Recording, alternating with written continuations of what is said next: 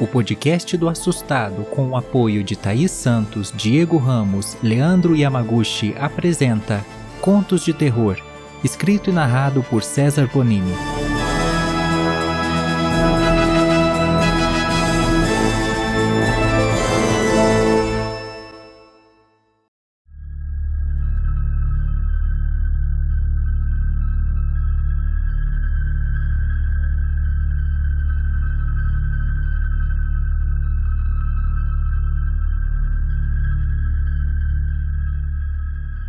Meu nome é Paulo, tenho 26 anos e essa história que eu vou contar aconteceu comigo há três anos. Hoje é dia dos namorados e eu quero contar como foi minha história de amor. Infelizmente, preciso dizer que ela acabou de um jeito muito trágico, mais uma vez. Eu realmente não tenho sorte. Talvez meu propósito nunca seja encontrar a mulher perfeita pois até agora não aconteceu. Juliana era o nome da minha mais recente namorada. Eu a conheci no Instagram assim que me mudei de cidade. As postagens dela eram tão fofas. Ela era tão linda. Eu pensei comigo: preciso conhecer essa mulher pessoalmente. Eu a segui e minutos depois ela me seguiu de volta. Puxei assunto e aparentemente ela gostou de conversar comigo, pois ali ficamos horas e horas. Algumas semanas depois, já estava na hora de dar um segundo passo e convidá-la para sair. Assim nós poderíamos realmente nos conhecer. Ela topou e fomos até uma lanchonete. Ela realmente era a mulher da minha vida. Eu sentia aquilo. Seu sorriso, seu modo de desviar o olhar, meio tímida enquanto comentava sobre algo, me apaixonei por Juliana naquele dia. E aquilo foi recíproco, pois no mesmo encontro nos beijamos pela primeira vez. Uma semana depois já estávamos namorando e posso dizer que foram os momentos mais felizes da minha vida. Eu nunca havia amado alguém assim. Foram meses maravilhosos, mas nem tudo são flores. Infelizmente, as coisas começaram a ficar estranhas. Eu sempre me dediquei a Juliana. Eu queria estar do lado dela a todo momento, compartilhar as mesmas coisas, estar no mesmo círculo social, respirar o mesmo ar que ela respirava. Qual namorada não gostaria de algo assim? Como prova disso, eu fiz uma loucura. Por amor a ela. Eu era diretor executivo de uma revista. Tinha um bom emprego e um bom salário. Juliana era atendente de uma sorveteria e morava de aluguel em um apartamento, e sempre dizia que seu sonho era comprá-lo, e estava juntando dinheiro para isso. Eu não ligava para o dinheiro. Então pedi demissão do meu cargo e fui ser atendente na sorveteria. Tudo para ficar perto de Juliana. Quando dei a notícia, ela não gostou nada. Eu não estava entendendo. Por que ela não gostou? Eu só queria ficar mais tempo com ela. Dessa forma, ficaríamos quase o dia inteiro juntos. Eu resolvi então deixar aquilo de lado e pensei em algo maior uma surpresa que ela com certeza iria amar. Com o dinheiro da rescisão do meu antigo trabalho, eu comprei o apartamento de Juliana. Aquele apartamento que ela tanto queria. E finalmente nós íamos morar juntos e ficar 100% do tempo juntos. Nosso sonho estava se tornando realidade.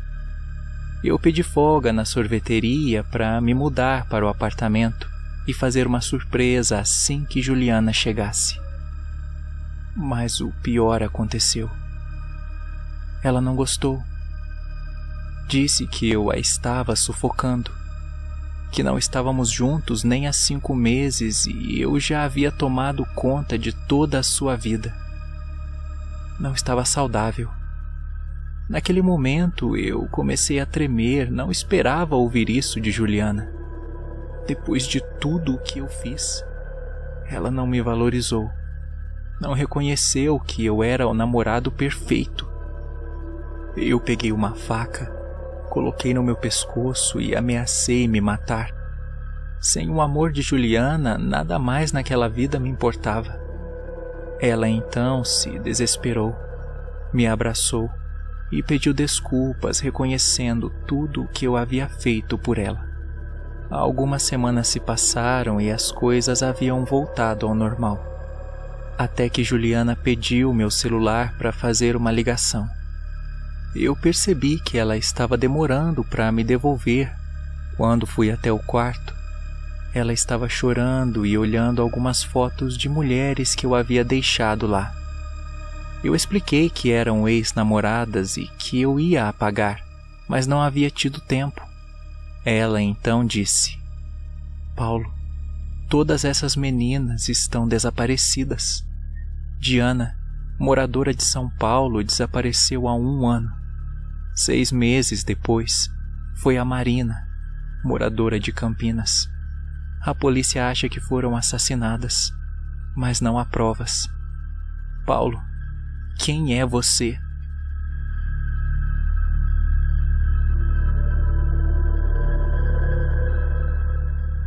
Eu então respondi: Eu sou um apaixonado, Juliana. Apaixonado por você. Essas meninas não me valorizaram. Tanto amor eu demonstrei mas sempre a mesma resposta: Ah, você me sufoca, preciso de um tempo, não quero você na minha vida. Isso não é justo, Juliana. Elas não conseguiram ver o namorado perfeito que tinham e tiveram o fim que mereciam. Juliana então disse: Paulo, você não é um namorado perfeito. Você é um monstro.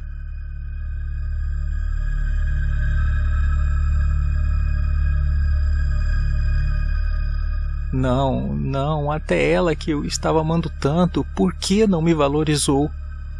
Eu a matei. Como as outras. Faca de cozinha e luvas. Todo mundo tem isso em casa. Ela tentou resistir, mas fincando a faca em seu pescoço várias vezes, ela parou de se debater. Me livrei do corpo em uma represa e precisei me mudar para outra cidade. Como ela pôde dizer que eu não era um namorado perfeito? Eu. Eu, eu sou um namorado perfeito. Hoje mais cedo eu conheci a Fernanda no Instagram. As postagens dela são tão fofas. Ela é tão linda. Eu pensei comigo: preciso conhecer essa mulher pessoalmente.